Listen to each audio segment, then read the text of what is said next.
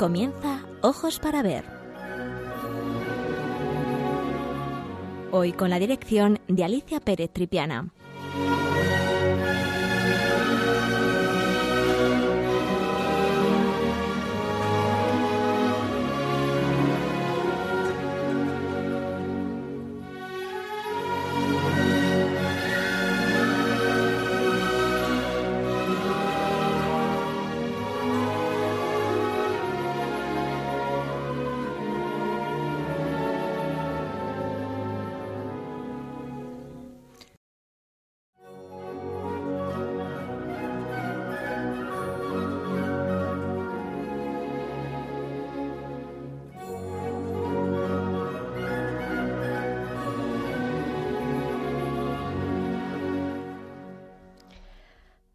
Días, queridos amigos de Radio María, de nuevo con todos ustedes para hablar de arte.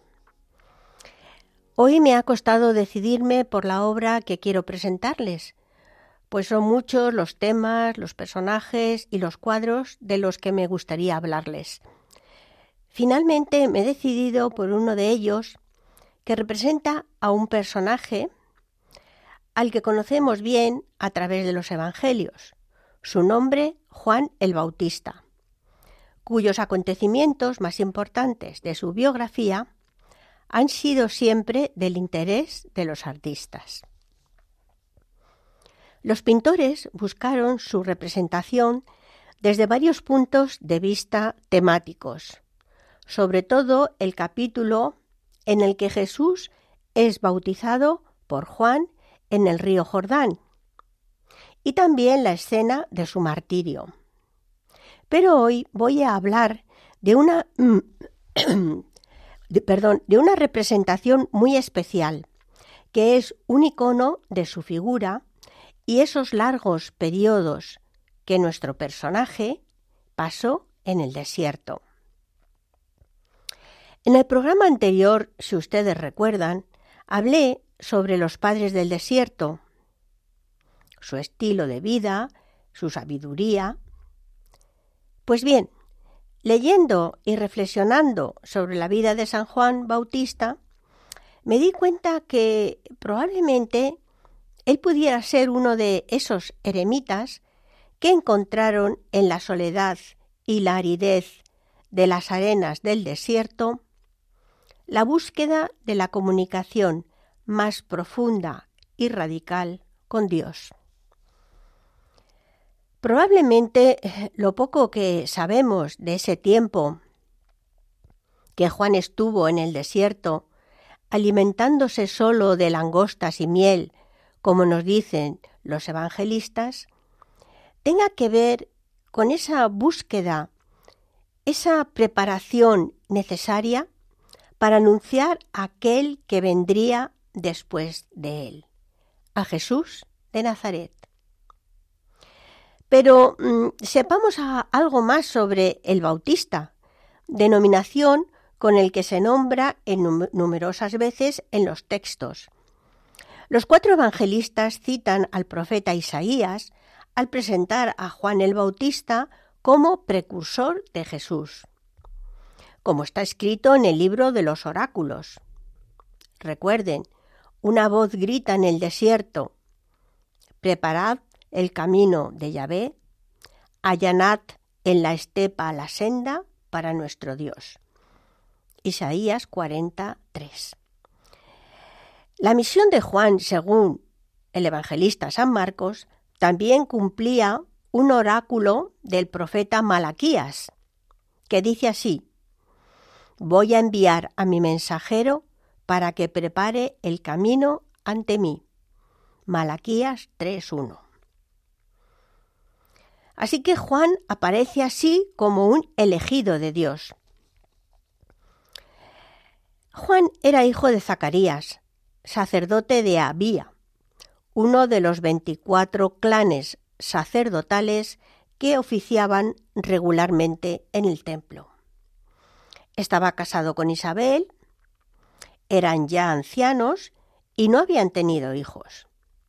Un día que se encontraba quemando incienso en el templo, se le apareció el arcángel San Gabriel y le anunció que Isabel iba a tener un hijo, que debía de llamarse Juan, y cuya misión sería preparar al Señor un pueblo bien dispuesto.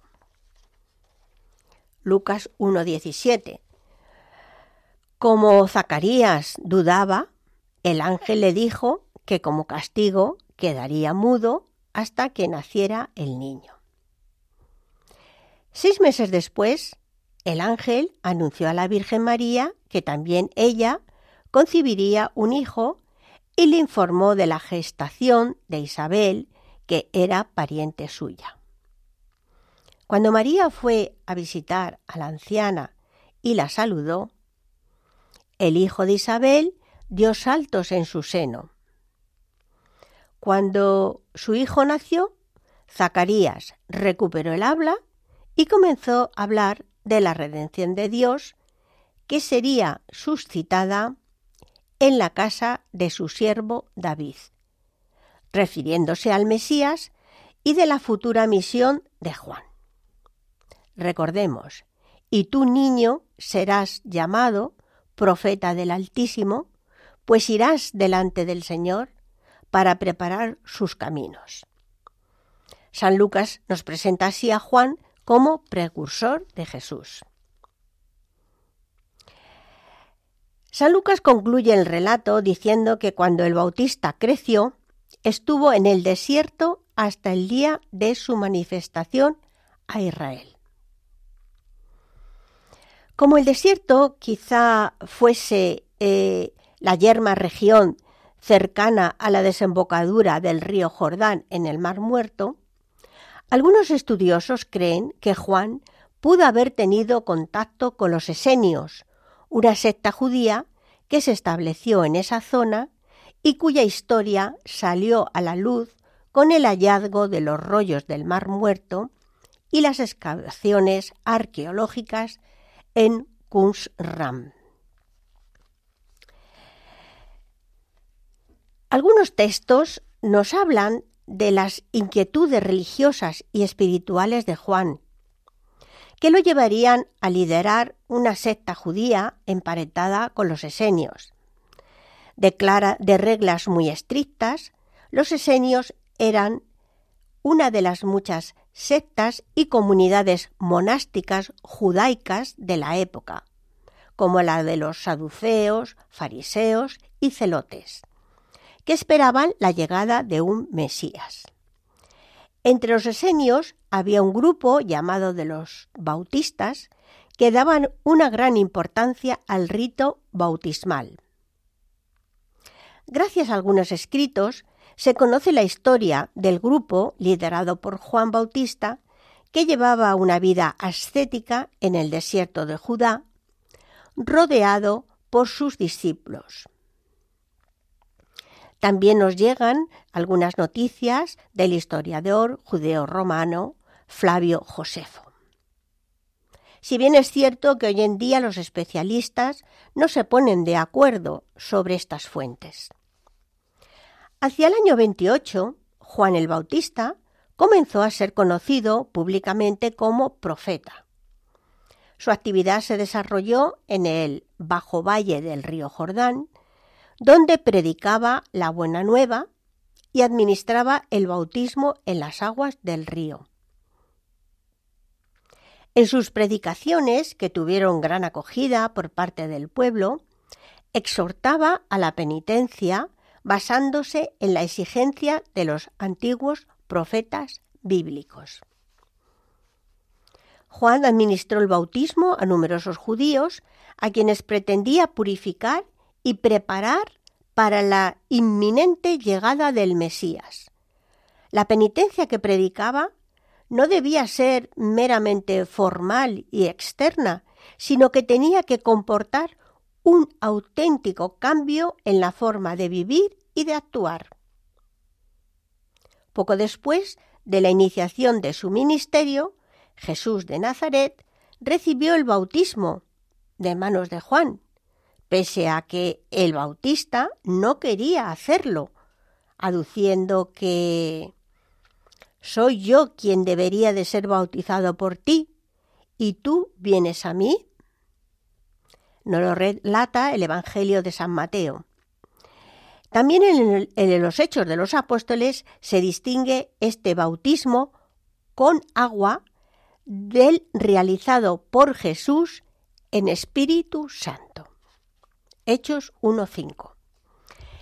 El tono mesiánico del mensaje de Bautista inquietó a las autoridades de Jerusalén y fue encarcelado por Herodes Antipas, tetrarca de Galilea, cuyas inmoralidades había denunciado. San Marco narró en su Evangelio la muerte de San Juan Bautista, porque Salomé, la hija de Herodías, la esposa de Herodes Antipas, pidió al tetrarca por indicación de su madre la cabeza del profeta que le fue enviada en una bandeja. El cuerpo de Juan fue probablemente enterrado por sus discípulos. En el calendario romano es el único santo de quien se celebra tanto el nacimiento el 24 de junio como la muerte que tuvo lugar a través del martirio. La memoria se remonta a la dedicación de una cripta en Sabaste, en Samaria, donde ya a mediados del siglo IV se veneraba su cabeza. Su culto se extendió después a Jerusalén, a las iglesias de Oriente y a Roma, con el título de la decapitación de San Juan Bautista.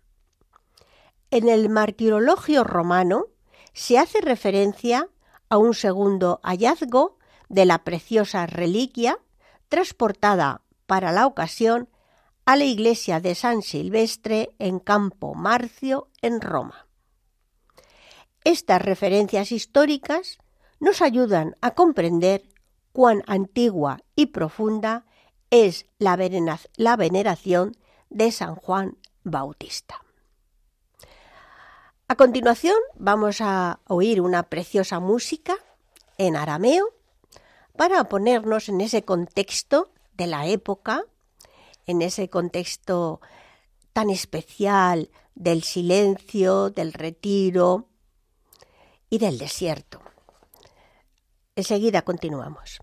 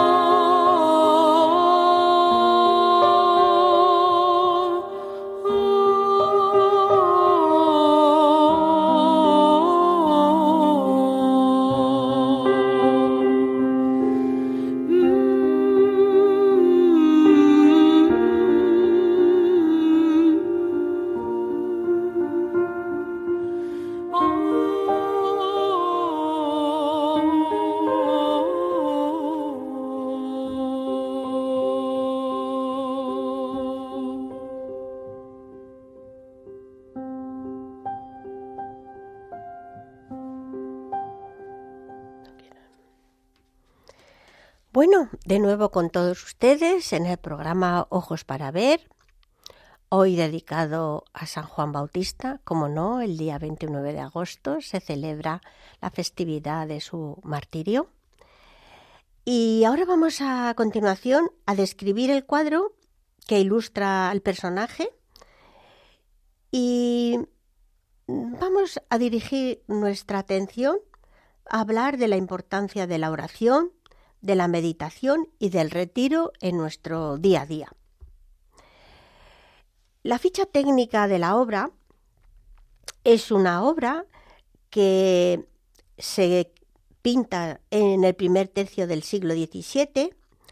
Es un óleo sobre lienzo de 1,04 por 83 centímetros que aparece en el inventario general de los cuadros del Museo de la Trinidad, existente en el depósito y escogidos por la Comisión de la Academia, en la que aparecen dos cuadros con la representación de San Juan Bautista. Probablemente esta obra pertenecería o puede, podía pertenecer al, monasterio eh, de San Pedro Mártir en Toledo, de los Trinitarios Calzados. Debe de ser seguramente esta una de las obras. Y vamos a continuación a mm, describir eh, la, belleza, una belleza muy especial. Y ustedes em, ponen la imagen, la pueden ver a través de Twitter, Twitter Radio María. Em, a veces nos va a sorprender un poco este estilo algo duro, pero muy interesante de este pintor, de Luis Tristán, del que más tarde hablaremos un poco más extensamente. La vida de Luis Tristán de Escamilla tiene una formación profesional que se inicia a la sombra de Domenico Teotocopoulos, el greco, del que toma muchas de sus composiciones y de sus cánones. Pero también será en Italia donde consiga la madurez de su arte. Estuvo allí aproximadamente seis años, de 1606 a 1613, y allí será donde conocerá el naturalismo tenebrista romano iniciado, iniciado por Michelangelo Merisi y Caravaggio, y donde aprende y comparte la rotundidad de los volúmenes, la inmediatez de los personajes y la veracidad de las historias narradas, así como la importancia del dibujo o el, equilibrio del clasicismo frente a la lección veneciana que había aprendido de su maestro cretense en Toledo. Recuerden cómo eh, Domenico Teotocopoulos tiene una formación griega oriental eh, de su cuna, eh, de, la, de Creta, pero que luego va a viajar a Venecia, allí va a aprender lo mejor de esos grandes pintores de la escuela veneciana, Tiziano, Tintoretto y el Veronés, para finalmente llegar a Roma y desde ahí trasladarse a España.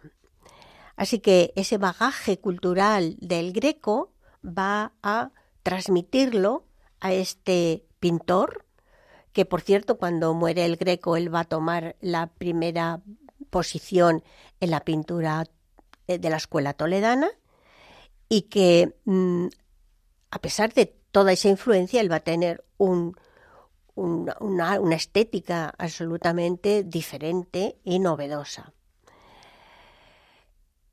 Les decía que él había aprendido de su maestro cretense en Toledo, en cuyo arte todo se podía descomponer y abstraer en ricas pinceladas de color. Vamos a lo que vemos en el cuadro. Se trata de una composición escenográfica, en la que vemos en primer término la figura de San Juan sentado sobre una roca sostiene con su mano izquierda una larga caña rematada por una cruz realizada con el mismo material, de la que pende una filacteria con letras apenas legibles en las que se anuncia la venida del Cordero de Dios. Para reafirmar su mensaje, a sus pies aparece pintado un pequeño corderito, que él señala con su dedo índice. San Juan aparece representado con una anatomía vigorosa, con una edad de alrededor de 30 años, el cabello rojizo y unas facciones diferentes. Si nos centramos en la mirada de, de sus ojos, es una mirada de ensoñación. Tal vez en esos momentos San Juan, en ese retiro en la gruta, parece reflexionar sobre ese legado recibido de ser el precursor de Jesús.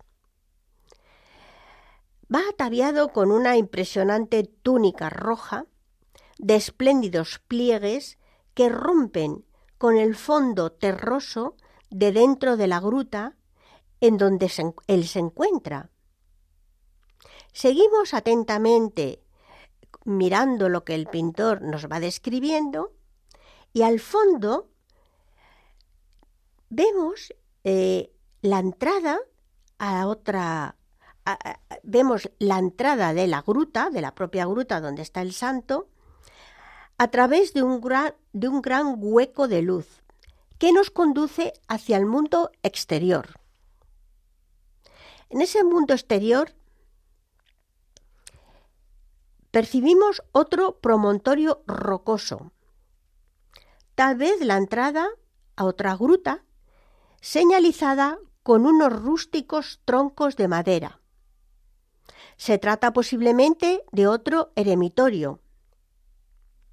La vegetación que rodea la entrada es abundante, típica de esos lugares de retiro que abundan eh, en nuestra geografía y que nos remontan a otros tiempos.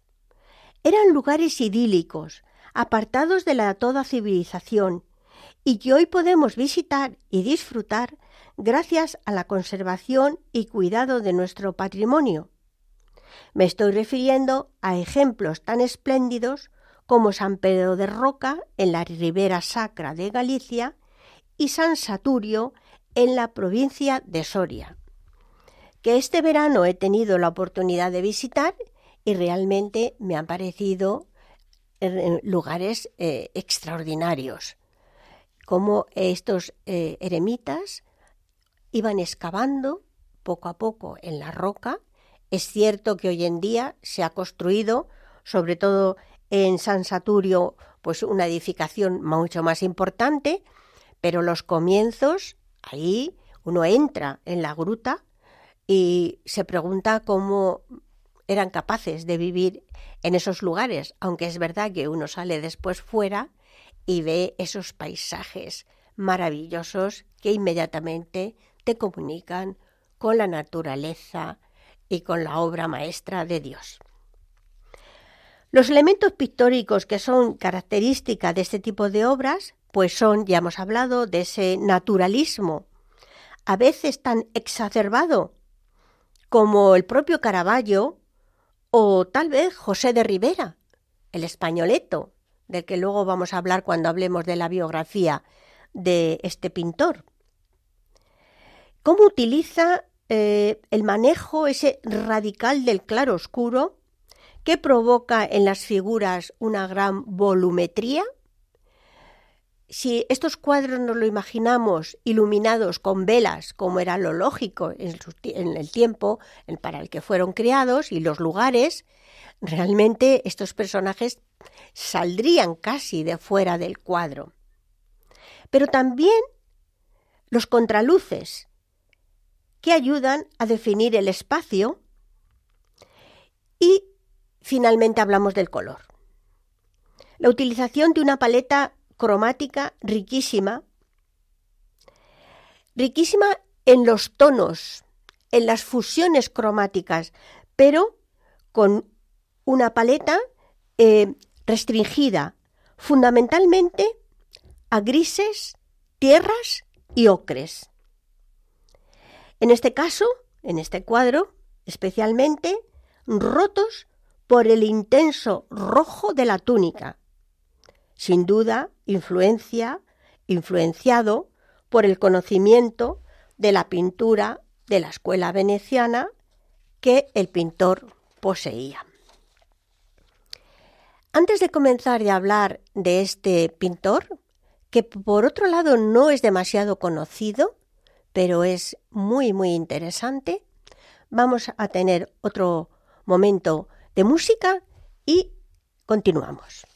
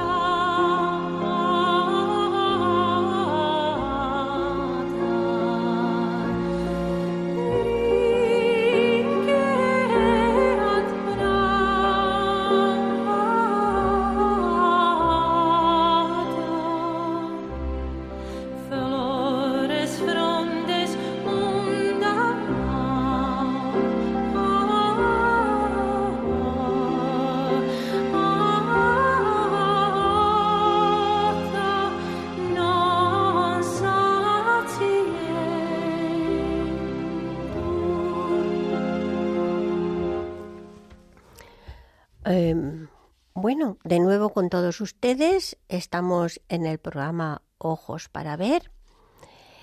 Hoy he elegido un personaje extraordinario. Cada vez que uno reflexiona y empieza a conocerle en profundidad, adquiere un carácter realmente extraordinario. Es eh, solamente una pequeña introducción lo que estoy haciendo hoy, porque el personaje merece programar con mucho más intensidad em, de, esta, de, este, de esta vida, ¿no? de esta vida tan intensa de este, de este personaje. Pero ahora vamos a hablar de el artista, del pintor que pinta la obra que he elegido para hoy, San Juan Bautista en el desierto. Es un pintor español. Se trata de uno de los más sobresalientes representantes de la pintura toledana de comienzos del siglo XVII. Eh, uno de los momentos pictóricos más fértiles de la ciudad imperial. La obra, eh, como les decía, pertenece a uno de esos artistas poco, tal vez poco conocidos, pero muy interesantes del siglo XVII. Su nombre es Luis Tristán de Escamilla. Nace hacia 1585 en la comarca de Toledo y muere en, en Toledo también, en la ciudad imperial, en 1624. Eh, había nacido en una familia de artesanos y comerciantes. Fueron sus padres Domingo Rodríguez y Ana Escamilla. Ignoramos de dónde le viene el apellido Tristán, que usa decididamente a partir de 1611. Antes había utilizado el apellido materno, Escamilla, que usaron también sus hermanos, combinado con el Rodríguez paterno y con el Tristán. Es posible que le venga por la parte paterna de la que no estamos informados. En un libro donde se escriben los nombres de los oficiales de este arzobispado, comparece Tristán como pintor extranjero. El apellido parece ser flamenco o francés, y no es raro que su padre tuviera esa procedencia. Palomino, el gran tratadista, lo dice discípulo del Greco, y aunque no tenemos el contrato de aprendizaje, sí consta que está vinculado al cretense en julio de 1603, firmando como testigo en la ratificación del contrato para el Hospital de la Caridad de Illescas como Luis de Escamilla. Sigue estando vinculado al greco en diversos documentos notariales, en 1604 y en 1606.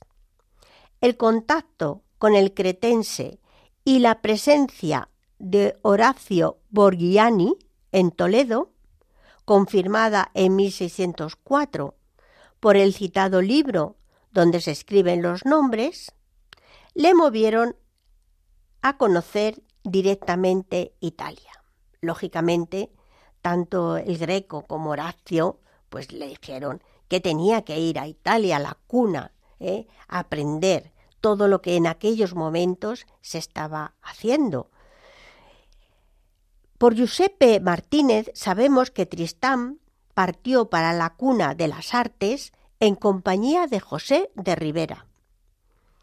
Unas anotaciones en un ejemplar de el famoso Giorgio Vasari, que fue del Greco, eh, un ejemplar que debió de ser muy importante porque, fíjense, primero pasó a manos del Greco y antes era, pertenecía a Federico Zuccano y terminó en manos de Tristán. Pues estos datos confirman ese viaje que se ha situado con precisión durante el pontificado de Paulo V de 1605 a 1621. Las anotaciones hablan de su paso por Milán y Roma a principios del 600 y la evidente influencia del tenebrismo caravallesco se advierte en su obra a su regreso. No se encuentra en las anotaciones referencia alguna a José de Rivera, pero sí a Martínez, habitualmente bien informado y que habló personalmente con José de Rivera, diciendo que el viaje fue en compañía de José de Rivera.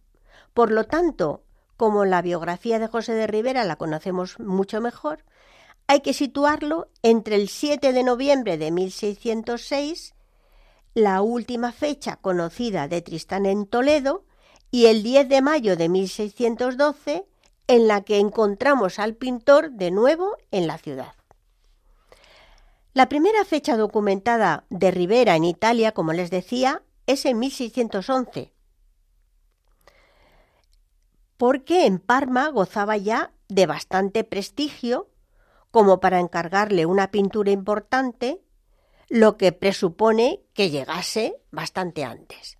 Fíjese la labor de los historiadores, cómo van cogiendo dato a dato ¿eh? para poder recrear la vida de estos personajes.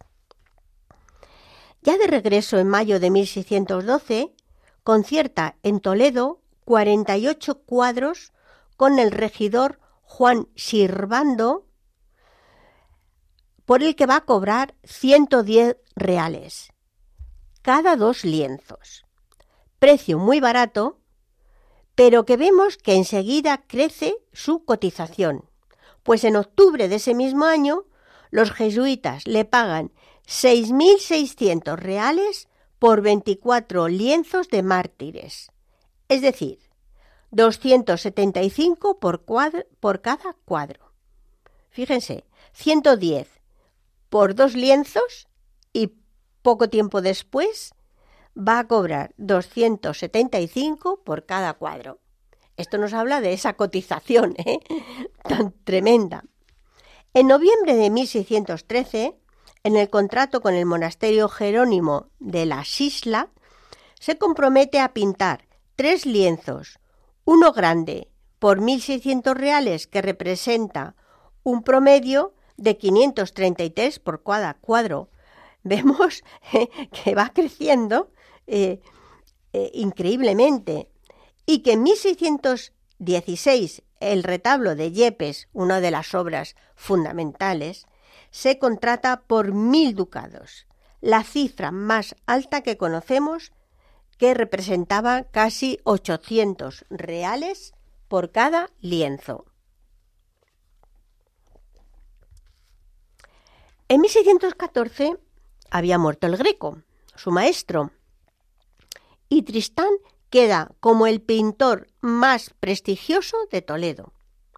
Sostiene una relación amistosa y profesional con el hijo del cretense, Jorge Manuel Teotocópuli, que aparece a su lado en más de una ocasión y con quien trabaja en el túmulo de Felipe III en 1621. En los escasos doce años que trabajó, recibió varios aprendices, de los que sólo Pedro de Camprovín, por cierto, un pintor de bodegones maravilloso, entrado en el obrador el 15 de abril de 1619 por tiempo de cinco años, tenemos noticias mm, posteriores, pues como les decía, Camprovín es un importantísimo bodegonista en Sevilla, en la que también fallece. Algunos otros colaboradores, como su propio cuñado, esposo de su hermana Úrsula, Manuel de Acevedo, a quien llama hermano en su testamento, de quien hay noticias, pero no se ha localizado hasta ahora ninguna pintura suya. Siguiendo las fechas de sus obras conservadas, seguras y fechadas, se puede reconstruir su recorrido estilístico a partir de su regreso de Italia, porque no se conserva ninguna obra anterior. Los intentos de atribuir obras del taller del Greco a Tristán carecen de todo rigor. La primera obra fechada en el 13 es La Sagrada Familia, que se encuentra hoy en día en el Museo de Minneapolis, que acusa un directo conocimiento de la producción de Borghiani. En noviembre de ese año firma el contrato para pintar tres lienzos para el convento de la Sisla, una Santa Cena, un Cristo crucificado con la Virgen y San Juan y un nacimiento. En 1615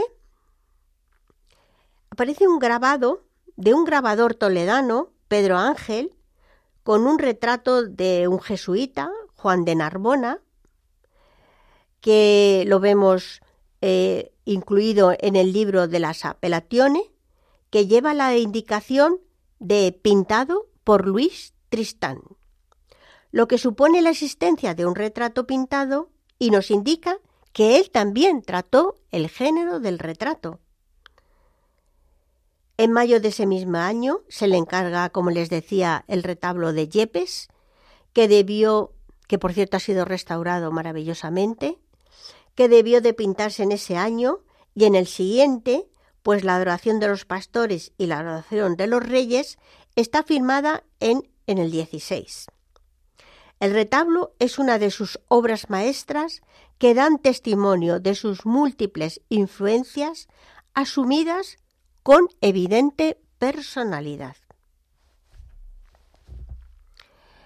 No volveremos a encontrar obras fechadas o documentadas hasta 1619, en el que cobra eh, el retrato del arzobispo cardenal Sandoval y Rojas de la catedral, obra de una mm, rara intensidad algunas otras obras firmadas procedentes de retablos desmembrados, como por ejemplo el de las Jerónimas, la adoración de los pastores, que está en el Fitzwilliam Museum de Cambridge, y la adoración de los reyes del Museo de Budapest, así como un Pentecostés muy interesante que hoy en día se encuentra en un museo de Bucarest.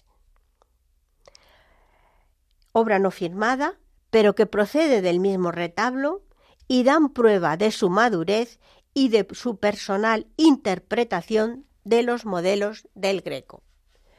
La verdad que es apasionante el saber eh, la historia de estos pintores, como les decía, menos conocidos por el gran público, incluso por nosotros, historiadores, pero que hoy vemos que están en los museos de todo el mundo. Eso nos habla de la importancia de estos artistas. En enero de 1622 se firma el contrato para el retablo mayor del convento de Santa Clara, que constituye la obra más, eh, más importante de sus últimos años, concluida en el 23. Perdón, en el año 24, último de la vida del artista, están firmadas las dos Trinidades, la de la Catedral de Sevilla y la de Moral de Calatrava, así como una obra que se titula Ronda de Pan y Huevo, que pertenece al Museo de Santa Cruz de Toledo. Como vemos, el pintor estaba en plena actividad, pues en noviembre sigue firmando contratos y lienzos incluso para la catedral. Pero de repente algo ocurre, da la sensación de que una enfermedad grave le golpeó de improviso, pues el 6 de diciembre dicta su testamento que ya no pudo firmar, haciéndolo en su lugar Jorge Manuel Teotocópuli, que, como vemos, se conserva, se conservaba esa estrecha amistad entre los dos pintores. Falleció al día siguiente, siendo enterrado en San Pedro Mártir, según su disposición testamentaria, por la que dejaba heredera universal a su madre. Bueno, pues como ven ustedes, una vida intensa, una vida muy importante, muy importante también para la historia del arte, sobre todo para ese periodo de comienzos del siglo XVII, por la influencia que el Greco ejerció sobre este pintor y sin duda por su influencia en la escuela toledana. Vamos a hacer otro momento para asimilar todos estos estas fechas y estos datos y eh, volvemos enseguida.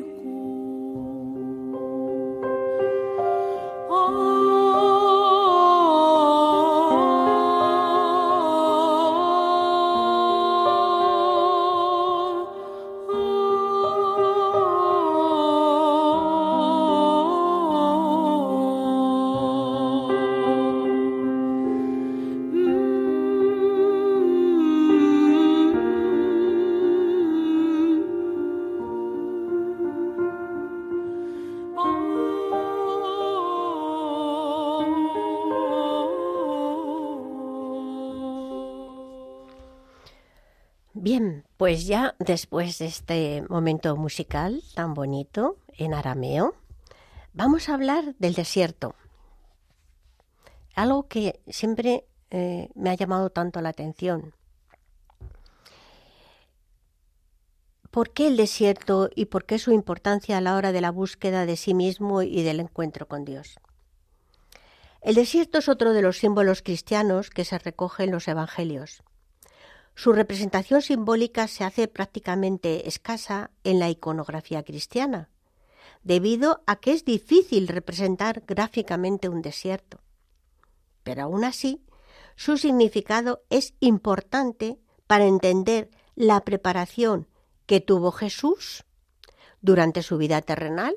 Hay que recordar el retiro al desierto, pero también para San Juan y, cómo no, para esos santos ermitaños. El desierto aparece en la literatura judía como el lugar en donde moraban los malos espíritus, en especial los demonios, como cuentan otros relatos. Recordemos a San Antonio Abad, ¿verdad? Cómo le atacaban los demonios en el desierto. Pero no debemos interpretar al desierto como algo negativo, sino más bien lo contrario.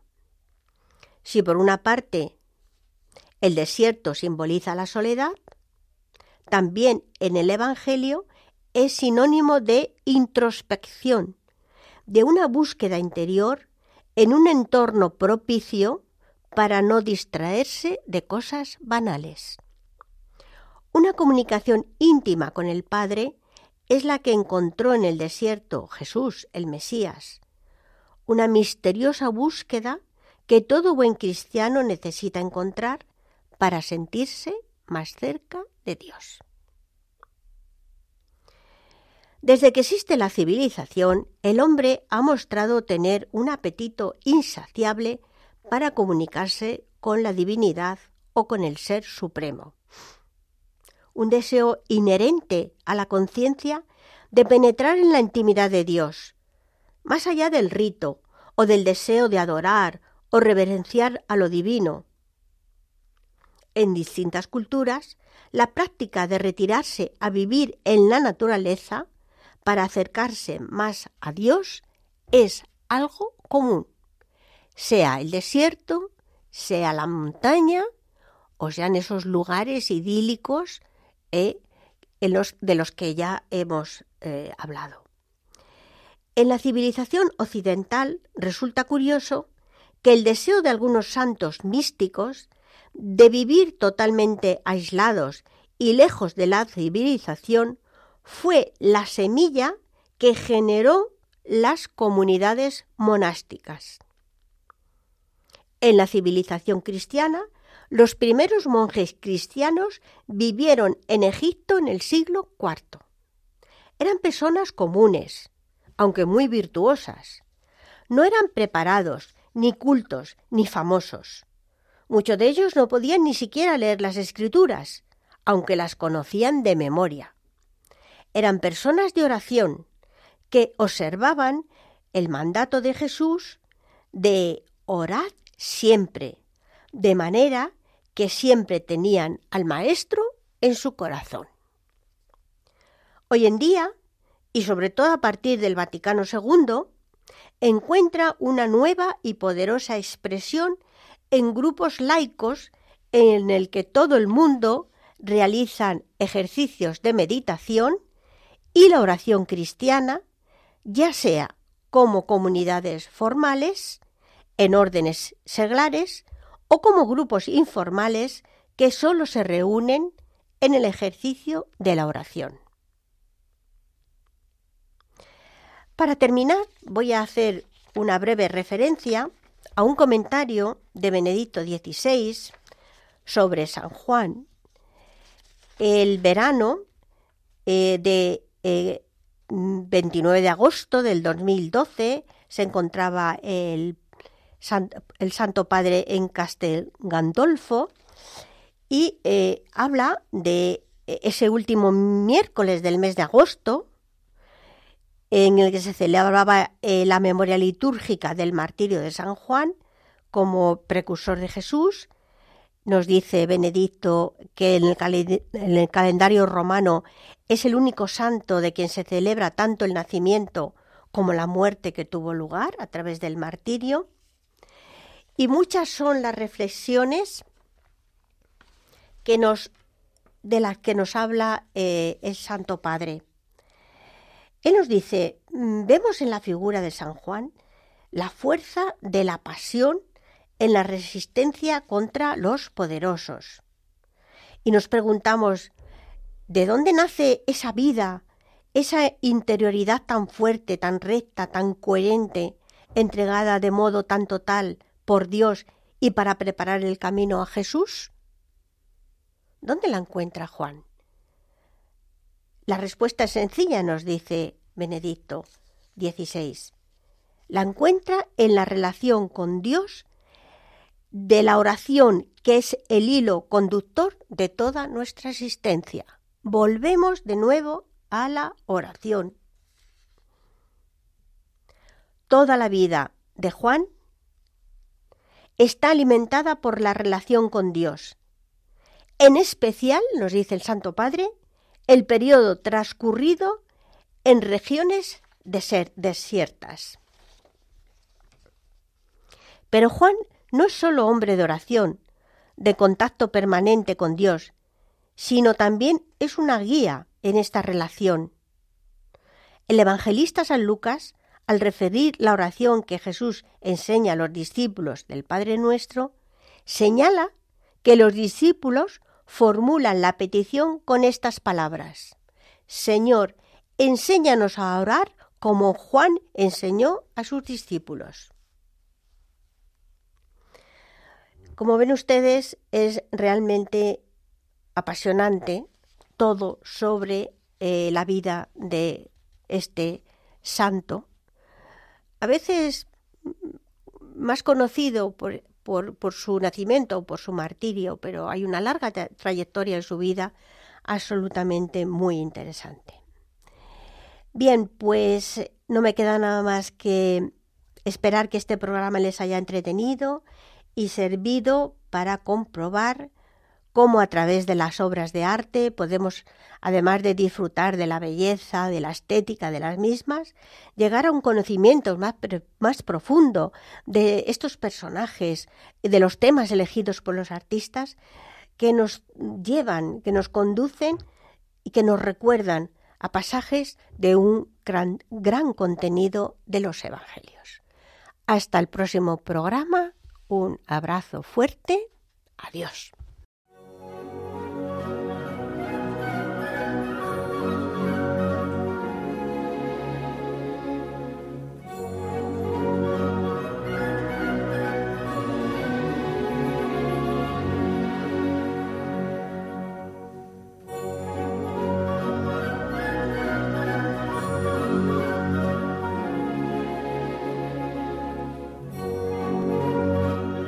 Escuchado en Radio María Ojos para Ver. Con la dirección hoy de Alicia Pérez Tripiana.